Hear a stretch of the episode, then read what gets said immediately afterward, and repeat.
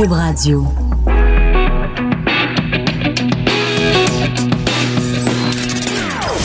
Des opinions bien à elle. Sophie Durocher. Son franc-parler ne laisse personne indifférent. On n'est pas obligé d'être d'accord. Bonjour, c'est Sophie Durocher en ce merveilleux mardi 11 décembre 2018. Merci d'être là. Euh, je suis très content d'être là. Par contre, je suis pas de bonne humeur.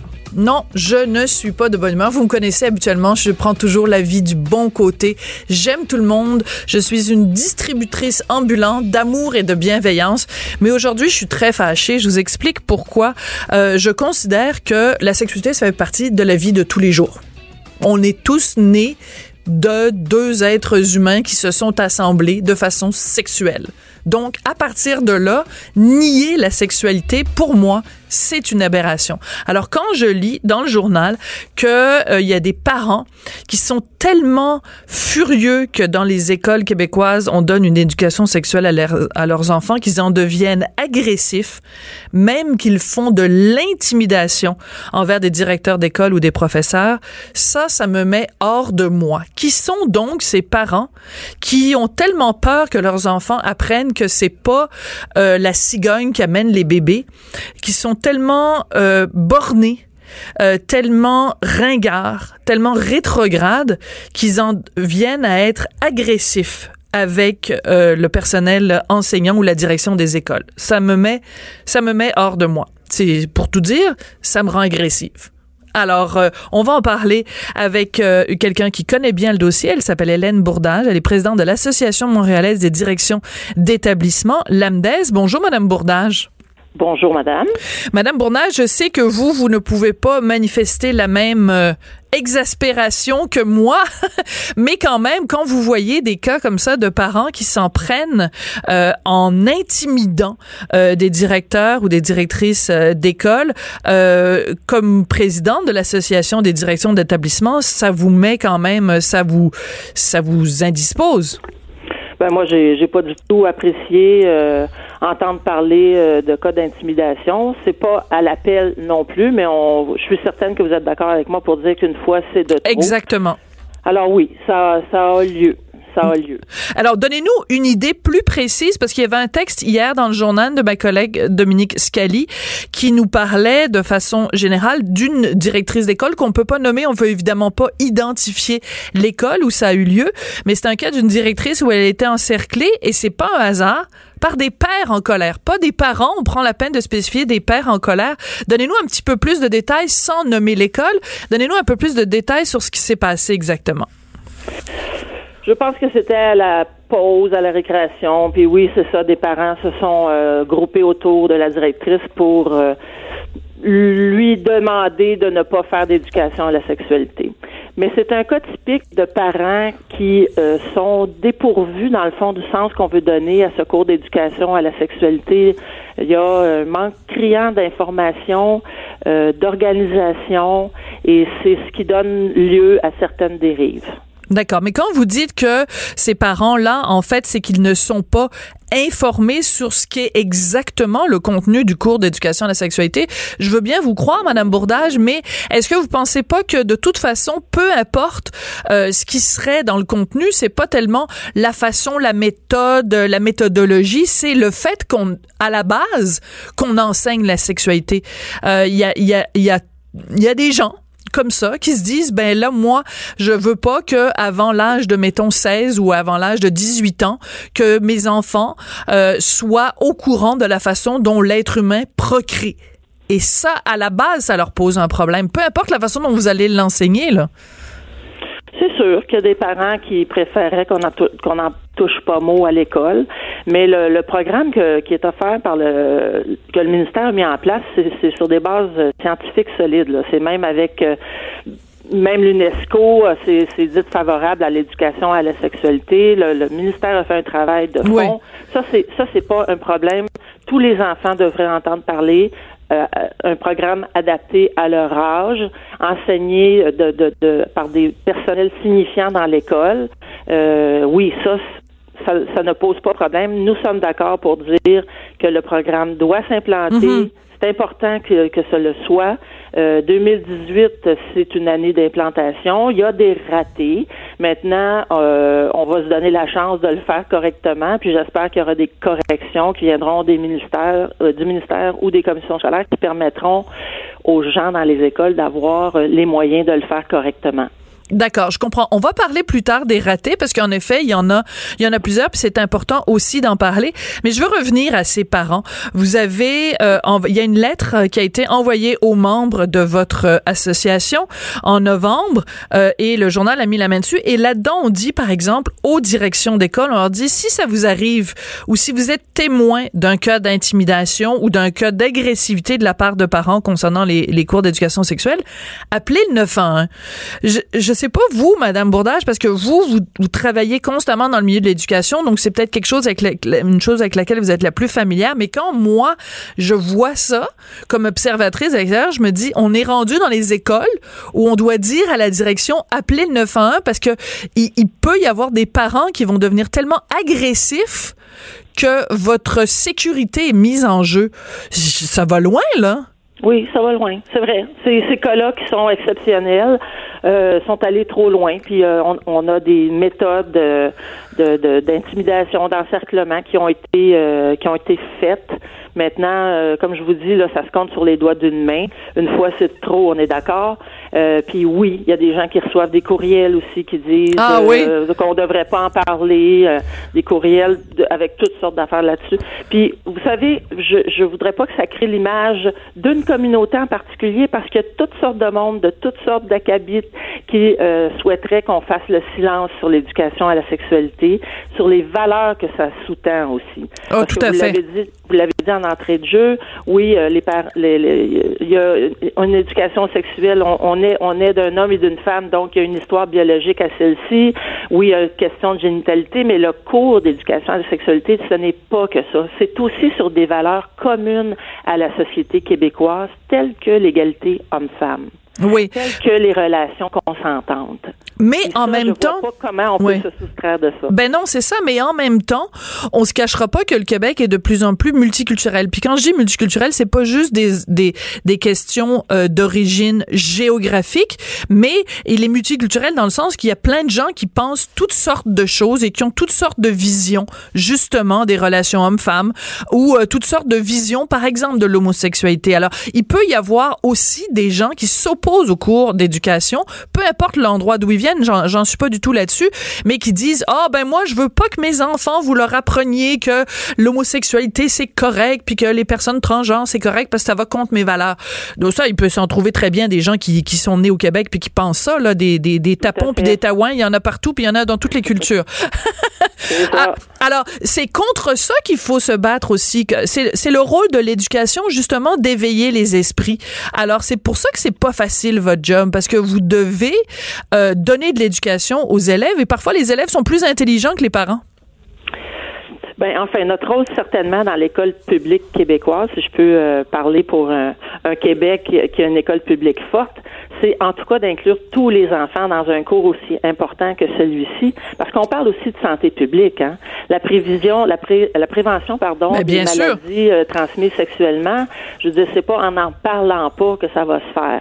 Alors ça, c'est aussi très important. Puis on est dans le domaine de la santé publique. Alors, à mon avis, et à notre avis, il ne peut pas y avoir d'exemption de secours. Ça ne peut pas exister. D'accord. Le ministre Robert, j'y vient d'arriver. On va lui donner le temps de se faire euh, une opinion là-dessus. Mm-hmm. Mais à, mon avis, les exemptions, ça ne peut pas exister. Ben, je suis entièrement d'accord. Je suis entièrement d'accord avec vous. Écoutez, récemment, j'ai fait une entrevue avec euh, Régent Thomas de la clinique L'Actuelle qui ben nous disait, écoutez, c'est des, des, des, des, résurgences de, de, de certaines ITS qu'on croyait euh, disparues, des cas de syphilis il était, il s'arrachait les cheveux, il était découragé et il disait cette prévention-là, elle ne peut que passer par l'éducation sexuelle. Donc, il est hors de question que quelqu'un dise, ben moi, ça correspond pas à mes valeurs et que donc il place son enfant dans une situation où il n'est pas exposé à ces, ces, ces informations-là de prévention parce qu'il n'y a pas deux ordres de citoyens au Québec. Il y en a une seule, puis tout le monde est égal devant les maladies transmises sexuellement. Voilà, c'est ça. Alors, le, vous l'avez dit, donc le ministre euh, Roberge a une position bien différente euh, du de, du ministre Prou, euh, qui était là sous les libéraux. Lui, il dit, ben écoutez, les, les exemptions là, certainement pas pour des raisons religieuses, et ça va être rare, rare, rare. Ça pourrait être une exemption, par exemple, pour quelqu'un, un élève qui a été dans son enfance, dans sa tendre enfance, victime d'agression sexuelle ou d'abus sexuels. On peut comprendre qu'en effet, quelqu'un qui a été agressé à l'âge de 3 ans a pas le goût de se retrouver dans un cours où on va donner tous les détails sur la génitalité humaine. Ça, on peut comprendre ça quand même à d'abordage. Mais dans les écoles, on est déjà équipé pour faire, euh, de façon générale, on est déjà équipé pour faire user de notre bon jugement par rapport à la situation d'un enfant. Alors, euh, un professeur qui sent que l'enfant n'est pas à l'aise avec le, un sujet ou une situation va euh, référer l'enfant à une technicienne en éducation spécialisée ou, ou, à un psychoéducateur. Il y a une décision qui va être prise par rapport à ce jeune-là.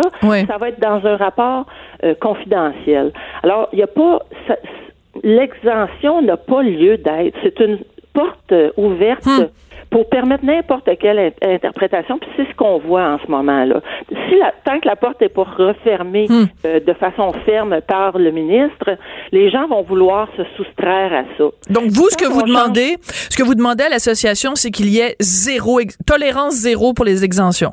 Ben, il n'y a pas lieu d'avoir d'exemption dans ce cours comme dans un autre. Est-ce qu'on va soustraire nos enfants à un cours de sciences parce qu'on est, euh, parce qu'on croit qu'il euh, n'y a hmm. pas de réchauffement climatique? C'est une très bonne, c'est un très bon parallèle. Par contre, je vous dirais, moi, des fois, j'aurais bien le goût d'enlever mon enfant des cours d'éthique et de culture religieuse, mais c'est un autre débat, puis c'est pas le débat qu'on va faire, euh, qu'on va faire aujourd'hui. Mais je comprends le principe de dire, on fait zéro exemption parce que si on ouvre la porte là-dessus, on l'ouvre pour plein d'autres domaines. Ou en histoire, on va dire à nos, à, à, la direction de l'école, ben on veut pas euh, que mon, je veux pas que mon enfant euh, euh, aille au cours d'histoire parce que vous allez lui apprendre la Shoah.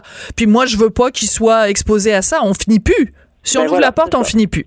D'accord. On a une école publique, on a des programmes généraux de formation Exactement. qui doivent se donner. Mais ça, c'est ça le problème aussi dans ce dans ce qui est en ce moment l'implantation du cours d'éducation à la sexualité. En fait, le contenu est obligatoire, mais il n'est nulle part dans la grille matière. C'est ça. Voyez-vous, quand, on, quand le ministre Pro voulait implanter un cours d'économie, il a dit on va revoir euh, hmm. On va revoir euh, le cours euh, de, d'éducation contemporaine. Il a obligé à mettre deux cours d'éducation économique là-dedans. Et donc, on savait qui donnait le cours, hmm. quand se donnait le cours, quelle serait l'évaluation du cours. C'est ça le problème de, l'implantation actuelle.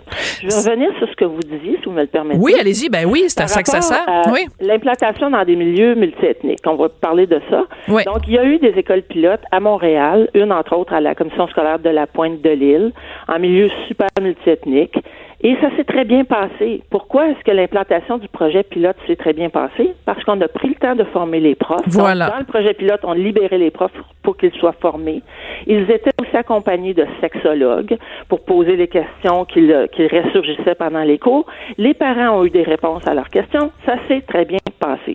Or, le ministère, depuis je vais dire toujours, là, mais c'est probablement juste une figure de style, euh, fait des projets pilotes qui fonctionnent bien parce qu'ils ont des, des conditions ah. Quand on implante largement, on soustrait les conditions facilitantes. Ben là, fait que là, on crée des soucis là où il y en avait pas. Je comprends tout à fait ce que vous voulez dire. C'est-à-dire qu'on s'est assuré que ce soit implanté de la, enfin, de façon pilote, de, de la bonne façon. C'est comme si on faisait une recette, puis dans le gâteau, on met 200 grammes de sucre, puis quand on décide de le faire à plus grande échelle, ben on met juste 50 grammes de sucre. Ben la recette, euh, le gâteau, il va pas sortir de la même façon là. Moi, je suis pas très bonne en pâtisserie, mais. oui, mais vous comprenez l'image. dire que si on donne pas les conditions facilitantes dans les écoles, ça marche mal. Et, et, les gens qui subissent la pression des profs qui veulent pas aller en formation, des parents qui se demandent ce qui se passe avec ça, des commissions scolaires qui nous poussent dessus pour qu'on le fasse malgré qu'on n'ait pas de moyens, c'est les directions d'école. Et là, ben, toute cette, euh, dans le fond, notre communication d'aujourd'hui, c'est pour dire, écoutez, ça va faire. Là, on a la cour ben est pleine. Cette année, il faut faire un projet éducatif nouveau. Il faut implanter l'éducation sexuelle euh, sans moyens. Voyons donc, c'est pas sur l'air du temps que ça va s'implanter. Le programme est tout à fait correct. Tout à fait. Alors faisons-le. Pas le faire sur l'air du temps. Mais faisons-le de la bonne façon. Ben écoutez, ça a été un plaisir euh, de vous parler, puis bon courage parce que c'est pas des dossiers qui sont nécessairement faciles euh, à, à, à, mener de front, et surtout quand on fait face à une, une opposition aussi agressive de la part des parents. J'espère que euh, personne dans aucune école au Québec ne sera obligé d'appeler le 911 à cause de parents en colère parce qu'on apprend aux enfants que le, le, le, pénis rentre dans la vulve. Là, à un moment donné, faut, faut arriver au 21e siècle aussi. Merci pour votre temps d'antenne, Madame Durocher. Ça fait plaisir. Merci beaucoup. C'était Hélène Bourdage, présidente de l'Association montréalaise des directions d'établissement. Avant d'aller à la pause et d'aller à mon prochain invité, je vois mon équipe qui me dit, oh mon Dieu, Sophie est encore partie sur un chire. Juste revenir sur quelque chose très, très, très rapidement.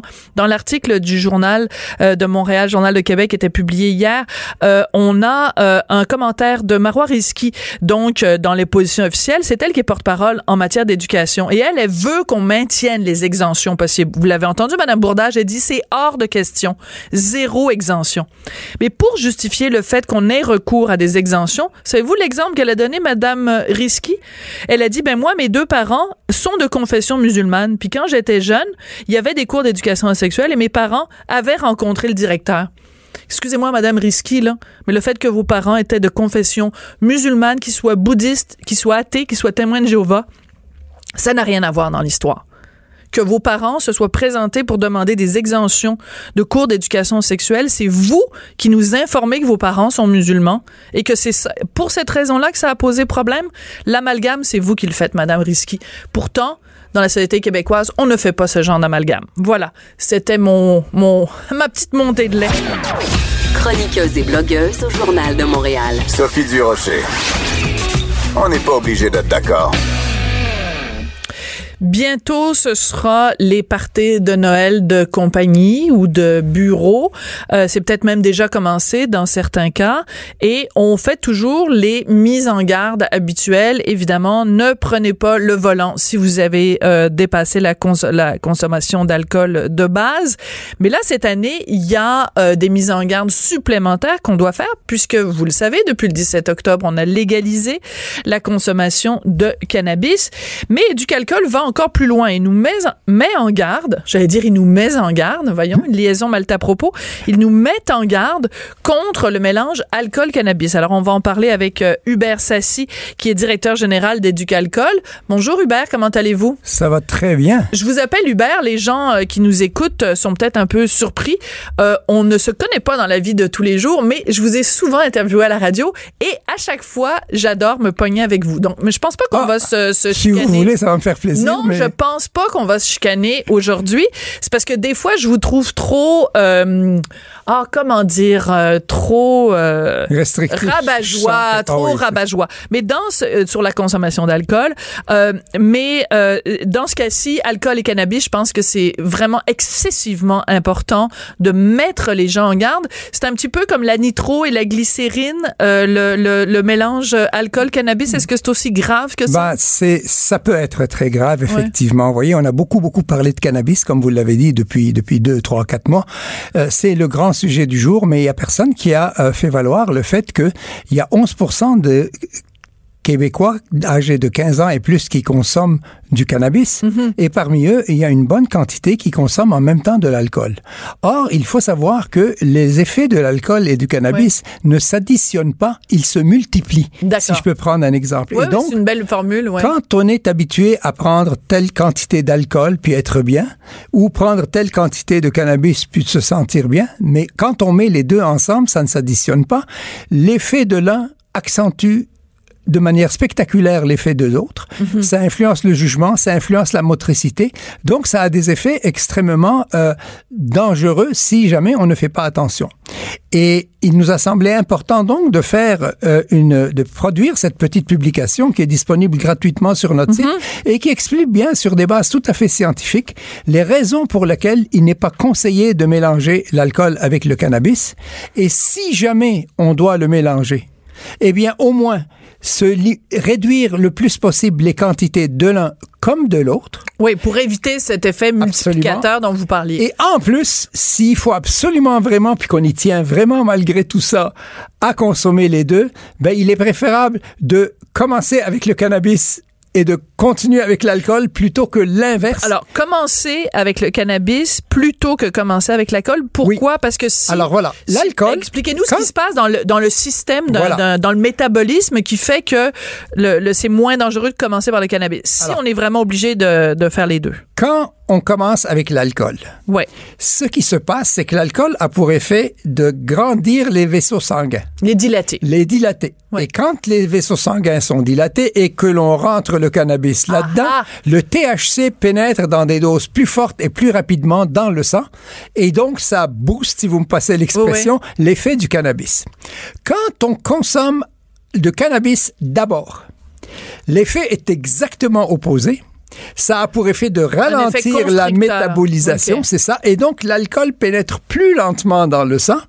Et donc, la même quantité d'alcool va, va, va Ah, pénétrer dans oui, le sang. ça, c'est drôlement intéressant. Le, le taux de l'alcoolémie va être exactement la même, mais ça va mettre plus de temps à pénétrer dans le sang. Et donc à avoir de l'effet. et donc, ça va être un peu moins pire, si j'ose dire. D'accord. Moins pire, vous savez que c'est un, c'est un, Oui, tout un à fait. oxymore, mais c'est pas grave, je vous aime quand même. Euh, quand vous dites d'abord, ça veut dire quoi? Une demi-heure avant? Trois jours avant? Non, ben, deux heures avant? Idéalement, c'est au moins une heure, là. Ça, c'est Ah, la, règle générale, au moins une heure. Mais après, on sait très bien que la plupart des gens, en réalité, ils vont consommer les deux en même temps. Ils vont tenir leur verre d'une main, ils vont tenir leur cigarette de l- le- le- leur, Leur joint, joint. de l'autre, et puis ils vont passer de l'un à l'autre allègrement.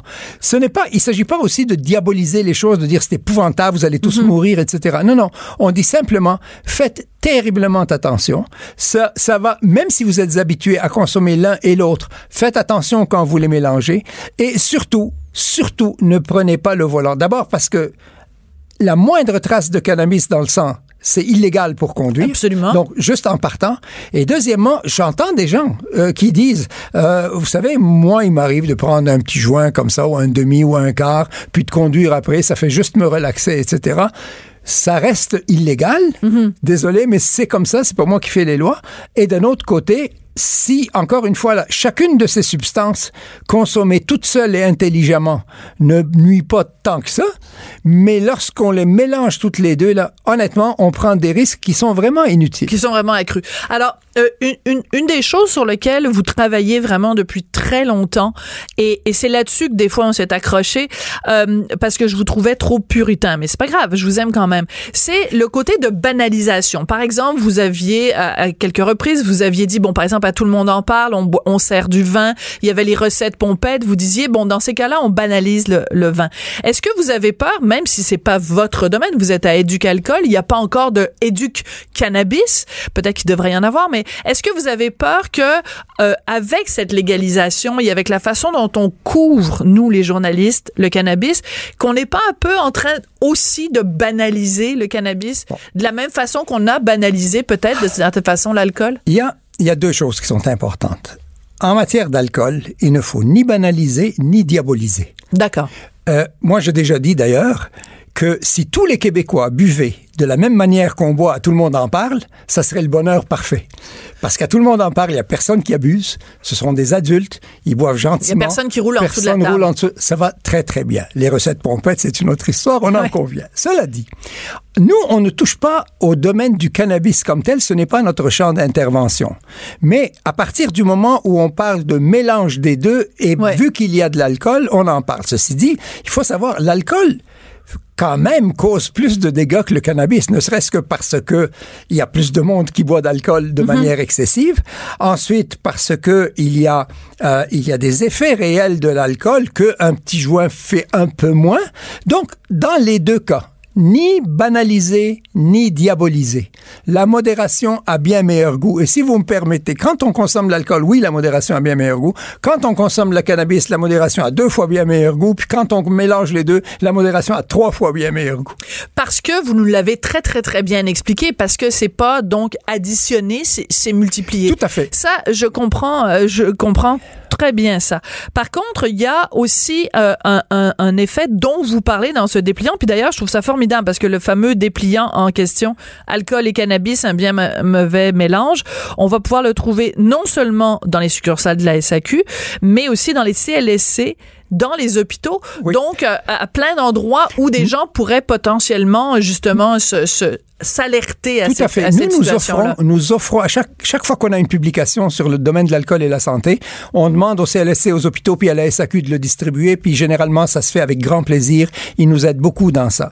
Et une, une des choses qui nous apparaît extrêmement importante de souligner, c'est que il y a un autre effet qui est, qui est fondamental, c'est que lorsque l'on boit trop, notre corps nous envoie des signaux et quand on boit vraiment trop, ben notre corps nous fait vomir. Ouais. Et donc, on se débarrasse de l'alcool qu'on a pris en trop.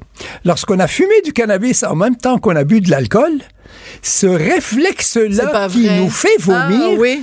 est, comme tout le reste, ralenti à un point tel que ça se peut qu'on ne vomisse pas. Donc, c'est Et- comme si le système d'alarme du système, de notre système, de notre métabolisme, était ralenti ou étouffé. C'est pour ça que l'alcool met Très le cannabis met Ouais. euh, l'alcool met moins de temps pour aller dans le corps. C'est pour ça que les choses sont Hum. ralenties. Mais ce qui est ralenti aussi, c'est le système d'alarme Oui, qui dit oh t'as trop bu, vomis tout de suite parce que si tu vomis pas, bah tu risques de t'étouffer ou bien tu. Et à ce moment-là, quand Ça fait six fois que vous dites le mot vomi, ça suffit. oui, non, non, mais c'est, juste parce que c'est, Non, non, là qu'est le point de Oui, non, dangerosité.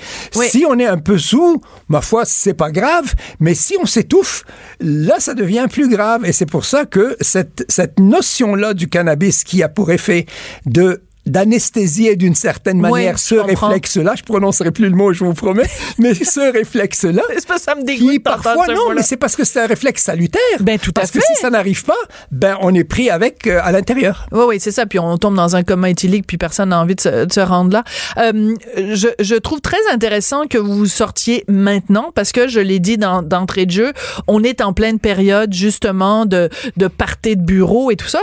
Et ça va être la première fois dans l'histoire du pays que dans des parties de bureau, on va pas juste dire euh, Hey, euh, le gars à la comptabilité, euh, il m'a offert un petit verre. Non, ça va être le gars à la comptabilité, il m'a offert un verre et un joint. Donc, c'est, c'est, est-ce que c'est pour ça que vous faites ça maintenant, que vous faites cette sortie-là? Parce que ça va, ça va être ça, les situations de, de, dans les parties de bureau, là. Bon, là, il, va y avoir la question de, de la fumée. Là, je sais pas si c'est comme pour le tabac, t'as pas le droit de fumer un joint dans des lieux publics ou des choses comme ça. Ouais, mais un party de bureau, tout le monde est sous, mais personne s'en rend compte. Ce que je La- veux la dire, personne non, qui est censée faire respecter le non, règlement mais à va être partir du moment où une oui. substance devient légale, Oui. Et qu'elle peut être combinée avec l'alcool, notre travail à nous, c'est de dire aux gens, ben regardez, voilà ce qui arrive quand vous faites cette combinaison-là. Ouais. S'il vous plaît, faites attention, soyez un peu plus vigilants. Si c'est ça que vous avez envie de faire, faites-le, mais arrangez-vous pour ne pas vous nuire ni nuire aux autres. D'accord, mais je trouve que le- l'élément que vous apportez est très important, pas juste l'image de la multiplication est très forte, mais également cette image du, du système d'alarme là qui qui fonctionne pas, c'est des choses dont il faut être conscient. Est-ce que vous avez l'intention, bon, au-delà du dépliant que vous allez euh, que vous rendez disponible dans différents lieux, euh, je sais pas moi une campagne radio, euh, une campagne télé, On euh, a, on a commencé pour ça parce qu'il y avait une espèce d'urgence vu que les fêtes s'en viennent. Ouais. On va euh, mener une campagne qui va s'adresser davantage aux jeunes. Je Ouais. ne sais pas encore quel va être le plan, mais je sais qu'on va faire une publication beaucoup plus attirante pour les jeunes. Celle-ci s'adresse davantage aux jeunes adultes. On va en faire une qui est davantage accessible à des plus jeunes, plus simplifiée, et avec le support nécessaire pour celle-là, sans doute sur les réseaux sociaux, mais il est trop tôt pour le dire. Mais oui, on va faire quelque chose. En tout cas, c'est important, c'est un travail qui est important à faire, euh, de nous alerter parce que c'est le genre de de de- d'informations dont on pouvait difficilement en parler de façon aussi ouverte avant. On savait que les gens consommaient, mais là, avec la, la légalisation, c'est sûr que ça amène une problématique qui est très différente. Alors, merci beaucoup d'être venu nous en parler, puis en plus d'être venu en personne en studio, c'est euh, très agréable. Puis bon, temps des fêtes euh, en toute sobriété. Pour en toute modération, vous. Modération. Non, non, non, attendez, Ben non. pour se modérer, il Ben faut non. consommer un peu. Ben Sinon, oui. on peut pas se modérer. Mais non, c'est ça là.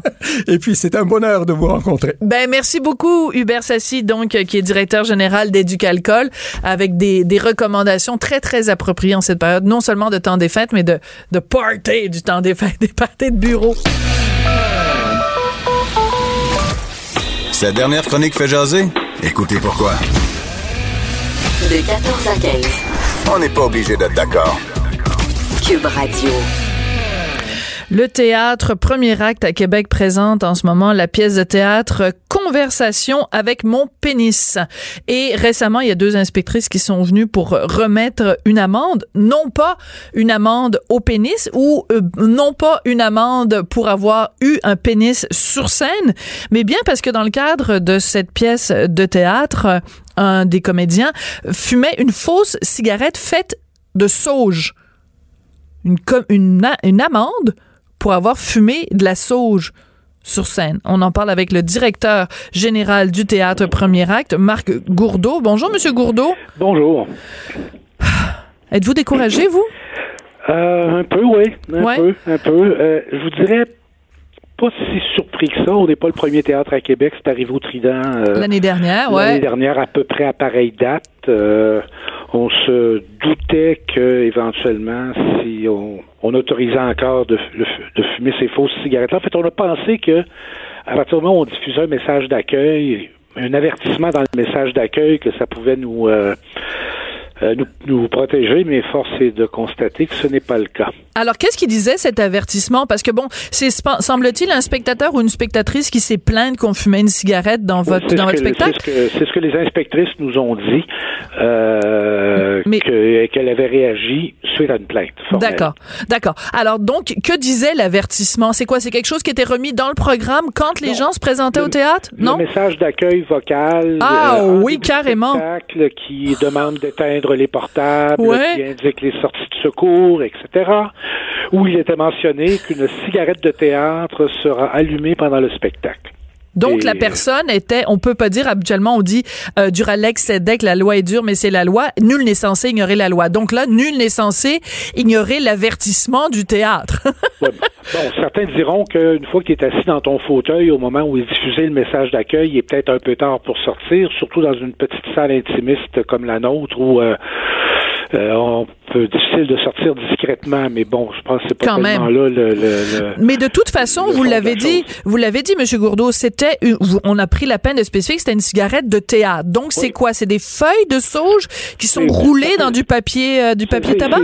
Ça se vend comme ça. C'est des fausses cigarettes. Ça se vend dans les magasins d'accessoires pour le théâtre. ça fait longtemps que ça existe, là. Ben oui. Je veux dire, ça existait bien avant les interdictions. Je veux dire, c'était entre autres pour des comédiens, des comédiennes qui étaient non-fumeurs ou ex-fumeurs qui ne voulaient pas se retrouver tout d'un coup fumeurs après avoir fumé, je sais pas, moi, quatre cigarettes par représentation pendant cinq semaines en ligne. Hum. Ça peut quelqu'un qui a arrêté de fumer, c'est sûr que ça le repart, là. D'accord. Donc, ça fait, ça fait longtemps que ça existe. C'est des trucs, il euh, y en a que c'est de la sauge, il y en a que c'est d'autres types d'herbes, mais ça reste que ce n'est pas du tabac, il n'y a pas de goudron, c'est pas de la nicotine et c'est semble-t-il, jusqu'à avis contraire, totalement inoffensif. D'accord. Alors là, donc je vous suis tout à fait. Ce que je ne comprends pas, c'est vu que ce n'est pas une vraie cigarette, que c'est de la sauge, puis comme vous le dites euh, très bien dans, dans un article du Soleil que j'ai lu, vous dites c'est comme de la sauge, on en met dans le spaghetti, la sauce à spaghetti. Alors je veux dire, si si c'est correct dans la sauce à spaghetti, pourquoi rendu sur scène Je comprends qu'on remette des amendes. Enfin, je comprends. Je peux imaginer qu'on remette une amende parce qu'on dit la cigarette, on a euh, c'est interdit de la fumer dans un dans un lieu public. Mais là, c'est pas de la cigarette, c'est pas du tabac, c'est de la sauge. C'est la façon, semble-t-il, dont la loi est rédigée, c'est que à partir du moment où ça a l'allure d'une cigarette, ben voyons donc, et que ça dégage de la fumée. c'est associé à un produit du tabac ou un succès d'année de produits du tabac. Avec Mais pourquoi? la loi sur le cannabis, ah, c'est ridicule. on fait un spectacle de théâtre qui se passe dans un milieu où il se consomme de la drogue et on roulerait un joint avec du thé, par exemple. Ouais. Ben, on risque le même type d'amende et de sanction, même si bien des gens en boivent tous les jours du thé. Mais non, mais c'est complètement ridicule. Donc, il faut pas que ça ait l'allure d'une cigarette, parce que quoi, c'est on a on, on dit que ça, ça va. la fumée. non, mais je comprends. la fumée. Mais, mais on vit là. Vous, vous, êtes spécialiste de théâtre, vous connaissez ça, le théâtre absurde. Tu sais, Ionesco, il faisait du théâtre absurde. Je veux dire, on, là, on est. La pièce de théâtre est pas sur scène. La pièce de théâtre est dans la vraie vie. On vit en absurdistan au Québec. C'est, en tout cas pour. Euh, pour ce qui est de ce cas-là, pour moi, c'est, ça reste, euh, ça reste assez clair. on n'a pas le droit non plus, on n'aurait pas le droit de vapoter. on n'aurait pas le droit de vapoter, alors qu'on a parfaitement le droit de vapoter dans la vie de tous les... Mais on n'a Oui, pas le droit de vapoter sur scène. Mais vapoter, Mais- je veux dire, les, les, les, les- il semblerait la loi sur le sur les produits du tabac s'étend à la vapoteuse. On ne peut pas vapoter à moins de 9 mètres de la porte d'un édifice public. Oui, mais c'est un théâtre, c'est une scène de théâtre. Sais, Votre job sais. à temps plein, c'est de faire semblant. Fait que vous Je pouvez pas faire semblant de faire semblant de fumer. Ah, On nous a dit, et c'est là que je trouve le paradoxe euh, assez absurde, oui. le comédien aurait pu avoir à la main une cigarette tout le long du spectacle. À Ouais. partir du moment où elle n'est pas allumée, il n'y a pas de problème. Et là, ça serait une vraie cigarette. C'est ce qu'on appelle. J'ai de la difficulté, j'ai de la, comment on dit, j'ai de la misère à suivre. Là. Mais là, vous, vous en restez pas là. C'est-à-dire que vous, parce qu'il y a eu cet exemple justement au Trident l'année dernière, Ouais. où euh, là, il y avait une cigarette fumée sur scène, il y a eu une amende. Vous, vous avez, vous allez avoir en tout cas très bientôt cette amende de, de 500 dollars. Qu'est-ce qui se passe donc à Québec? Ça arrive jamais à Montréal ou à Trois-Rivières, ces affaires-là? Croiser les doigts. Oui. Non, c'est parce qu'il s'agit que un spectateur Ouais. ou une spectatrice à Montréal qui voit ça dans les médias et qui a quelque chose contre cette affaire-là. Ouais. C'est, c'est pas arrivé encore à Montréal, c'est pas arrivé encore à Trois-Rivières, mais je gagerai pas ma paye que ça arrivera pas. Ouais. Hey, en terminant, parce que quand même, j'aimerais ça qu'on parle de théâtre un peu. C'est quoi cette pièce-là, Conversation avec mon pénis? Est-ce que c'est comme l'équivalent masculin du monologue du vagin?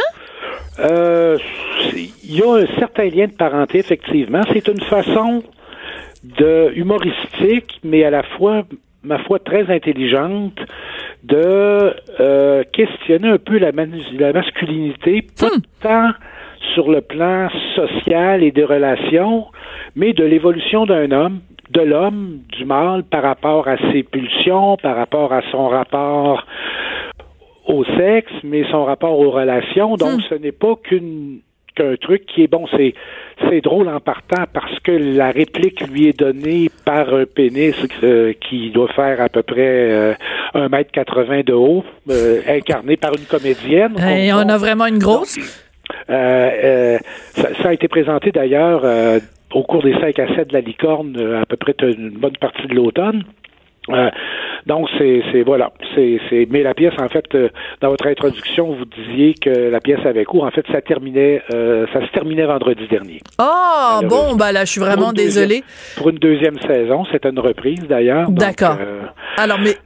Mais, mais il n'en reste pas moins que euh, le, le, ce qu'on trouve plus choquant en 2018, tu sais, je veux dire, il y a eu l'époque des faits en soif et tout ça, mais ce qu'on trouve choquant en 2018, c'est pas qu'il y ait quelqu'un habillé en pénis d'un mètre 80 sur scène, c'est le fait qu'il y a un comédien qui fume une cigarette qui est en fait un petit morceau de sauge roulé dans du papier. C'est ça que ça dit sur notre époque quand même. ce C'est que ça assez dit. En fait, particulier. c'est que ça dégage de la fumée c'est que ça dégage de la fumée Oui, mais peut-être que le pénis aussi dégageait de la fumée. Ça, on le saura pas parce que la pièce joue plus. Quelle drôle Voilà. d'idée. Ben, en tout cas, merci beaucoup d'être venu nous en parler, euh, Monsieur Gourdeau. Puis on va, on va euh, avoir l'œil euh, ouvert parce qu'en effet, il y a rien qui exclut. C'est pas parce que ça fait deux fois que c'est soulevé à Québec que à Montréal ou à Trois-Rivières ou à Chicoutimi qu'on serait à l'abri de ça. Les absurdités du fonctionnariat québécois ne cesseront jamais de nous étonner. Ceci étant dit, Rapidement? je, je rapiderais que les dames qui sont venues, les inspectrices, je pense pas qu'il était parti une chasse aux sorcières. Il y a quelqu'un qui s'est plaint. Et elles avaient n'ont pas le choix. le choix de répondre de façon formelle à une plainte. Donc, faut, faut pas trop casser du sucre sur Non, non. ces gens-là qui ne font que leur travail, malheureusement. Elles ne font que leur travail, mais on a le droit de leur dire que leur travail, c'est de faire respecter un règlement qui est un petit peu absurde. Merci beaucoup, Monsieur C'est Gourdeau, d'avoir été là. en fait, qui- qu'on devrait interpeller davantage. Et c'est ce qu'on va faire, euh, et c'est ce qu'on va faire, et c'est ce qu'on fait en ce moment sur les ondes de. Cube. Merci, Monsieur Gourdeau, donc directeur général du théâtre Premier Acte à Québec. On n'est pas obligé d'être d'accord. Joignez-vous à la discussion. Appelez ou textez 187 Cube Radio. 1877 827 2346. On peut dire que l'année 2017-2018, la fin 2017 et début 2018 a été marquée par l'affaire Roson. Donc, de nombreuses allégation de d'inconduite sexuelle, même allant jusqu'au viol déposé euh, à son à son à son endroit. Mais depuis quelques heures, euh, le DPCP, donc le directeur des poursuites criminelles et pénales, rencontre une à une les présumées victimes, donc les plaignantes, pour le, leur dire à chacune d'entre elles si dans euh, leur cas la plainte a été retenue, c'est-à-dire si des accusations vont ou non être déposées. Ce qu'on sait jusqu'à jusqu'ici, c'est qu'il y a quatre ou cinq cas euh, où euh, le DPCP ne déposera aucune accusation. Le DPCP ne fait aucune déclaration euh, plus précise que ça pour l'instant, tant que le DPCP n'aura pas rencontré toutes les plaignantes. Alors pour essayer de comprendre comment ça fonctionne tout ça, on a avec nous François David Bernier qui est avocat, qui est analyste judiciaire et qui est aussi animateur du balado que je vous recommande. J'appelle mon avocat ici même sur les ondes de Cube Radio. Bonjour maître Bernier. Bonjour Sophie. Alors, je, moi j'aime beaucoup quand on parle d'affaires euh, judiciaires commencer par le début. Euh, mhm. On prend souvent pour acquis euh, dans les journalistes le DPCP, le ci, le ça. Bon, c'est quoi le DPCP Explique-nous clairement, maître Bernier. c'est ce qu'on appelle la couronne où le ministère public et des PCP, ben, c'est le directeur des poursuites criminelles et pénales. Donc, quand on dit la couronne, là, ben, c'est, le DPCP. D'accord. Alors, dans un cas comme celui-là, les plaignantes, donc, ont déposé des plaintes à la police. La police a fait enquête et une fois que la police a terminé son enquête, je pense que ça s'est produit au mois de mai, euh, la, la la police transmet le résultat de son enquête à la direction des poursuites criminelles et pénales et c'est à eux de décider après est-ce que la preuve est suffisante? Et la question qui est importante ici, c'est si le DPCP décide de ne pas déposer d'accusation. Est-ce que ça veut dire que la personne est innocente ou ça veut juste dire que le DPCP dit, écoutez, on peut pas se rendre en cours parce qu'on n'a pas suffisamment de preuves, on n'est pas sûr de gagner? Ben oui, mais dans notre système, il y a une présomption d'innocence. Donc, ça me fait rire des fois, on dit Ah, le DPCP dit ne peuvent pas porter d'accusation, ça veut pas dire qu'il n'a pas rien fait. S'il ne porte pas d'accusation, théoriquement, il n'a rien fait de criminel. Ça veut pas dire qu'il n'y a pas eu de l'inconduite sexuelle, par exemple, ou qu'il n'a pas par ses gestes créé un dommage à quelqu'un, mais c'est que il y a si lui lui dans le fond ce qu'on appelle le procureur de la couronne le DPCP il doit être euh, convaincu dans le fond que s'il porte les accusations que s'il se rend jusqu'au juge, qu'il n'y a pas de plaidoyer de culpabilité, qu'il a des chances de gagner. Donc, moralement convaincu qu'il peut aller de l'avant avec ses accusations. Et pour ce faire, ben là, il évalue tout ça, il regarde la preuve, les témoignages, les, les, les, embûches. Est-ce qu'il y a une embûche majeure qui ferait qu'il n'y aurait pas gain de cause? Et il y a quand même, heureusement, on appelle ça une immunité relative. Ça veut dire qu'on peut pas se revirer tout le temps euh, contre le procureur parce qu'il a porté des, accusations. Il y a quand même, s'il agit pas de mauvaise foi ou malicieusement, il, y, a, une immunité, sinon le système n'y accuserait jamais personne. D'accord. Pour répondre à la question, ça veut pas dire qu'il n'y a pas eu des gestes qui sont pas corrects, mais il n'y a, pas eu de gestes criminels s'ils vont pas de l'avant. D'accord. Alors, c'est important parce que je veux faire un parallèle avec une autre histoire. Euh, Alice Paquet, à Québec, avait fait, avait euh, émis un certain nombre d'allégations concernant Jerry Sklavounos, député libéral. Euh, La police a fait enquête, euh, le DPCP a rendu son, son, sa décision et a dit, a pris la peine de dire aucun acte criminel n'a été commis. Est-ce que dans ce cas-ci, c'est possible que le DPCP, là, on est rendu à quatre ou cinq euh, plaignants dans, dans le cas duquel le DPCP ne déposera pas d'accusation. Est-ce que c'est possible que le DPCP aille jusqu'à sortir un communiqué disant aucun acte criminel n'a été commis? Oui, mais ils peuvent, vu que c'est un dossier euh, médiatisé et d'intérêt public, là, ils, peuvent euh, émettre un communiqué. Mais à faire attention, moi, ça, ça m'avait un peu marqué là, dans le ouais. Savinos que, que le DPCP dise euh, il n'y a, pas eu d'acte criminel. Les gens interprétaient ça comme si ça ne voulait pas dire qu'il était blanc, mais il faut bien comprendre, il y a une présomption d'innocence. Si tu pas accusé, tu es innocent. Là. Tu, ne peux pas être à moitié dire Ah ben il y avait de la preuve, mais il n'avait pas assez. Puis OK, non, non, mais ça, c'est important. C'est OK. Ça. Pas être à moitié, là. OK. Alors, non, mais c'est important, puis c'est pour ça que j'aime ça de parler, euh, François David. Alors, donc, on, on, prend un individu X, que, que ce soit Roson, que ce soit Sclavounos, qui s'appelle euh, Joe Blow, Tremblay, peu importe, c'était, ou, ou une fille, c'est la même chose. On prend un individu X L'individu X est présumé innocent jusqu'à preuve du contraire. Donc, si la couronne ne fait pas la preuve du contraire, cette personne continue à être présumée innocente. C'est ça que ça veut dire. Ben oui, c'est vraiment, si on ne prouve pas hors de tout doute raisonnable, ça ne veut pas dire pas de doute, mais un doute qui est quand même raisonnable. Bon, mais là, évidemment, si la personne est acquittée, euh, il faudrait considérer qu'elle n'a rien fait. Mais tu sais, on, le sait, Sophie, euh, de nos jours, on a peut-être des devoirs à faire parce qu'il y a, l'opinion publique qui est très, très forte. Ben, tout à les Médias, les, les médias, je suis dans les médias, j'adore les médias, mais le média est devenu ce qu'on appelle le quatrième pouvoir, législatif, exécutif, judiciaire, puis maintenant médiatique. Et euh, des fois, là, je rappelle qu'à l'époque, un procès c'était public parce qu'il y en a, il y en a qui se faisaient juger dans, dans, le sol d'une maison. Là, on s'entend, on voulait pas d'abus. Ouais. de nos jours, ben là, on est rendu peut-être à l'extrême parce que quelqu'un peut être jugé euh, sur la place publique sans jamais être accusé. Voilà. Mais, et mais il y a autre chose aussi, c'est que avant, corrige-moi si je me trompe, quand quelqu'un, quand il y avait euh, une enquête de police sur quelqu'un, il me semble me souvenir que ça, que c'était comme ça que ça marchait avant. On ne, on ne divulguait pas l'identité de la personne sur qui la police enquêtait jusqu'à temps que ça mène à des accusations formelles. Alors que maintenant, ben non, je veux dire, Roson, on le sait depuis octobre 2017 parce que c'est sorti dans les médias.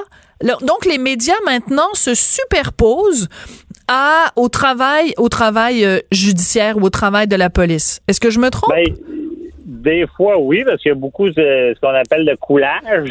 ce coulage, il y, en a souvent, donc c'est difficile. Puis on peut pas baïonner euh, les victimes non plus, donc on sait que. Non, mais là, c'est plus que euh, du coulage, François David, parce que c'est un cas où, et je respecte tout à fait leur droit de le faire, là, je ne, je ne pose pas de jugement, je constate des présumées victimes ont choisi d'aller d'abord dans les médias avant d'aller à la police, alors que c'est un choix qui s'offre à nous comme, comme citoyens.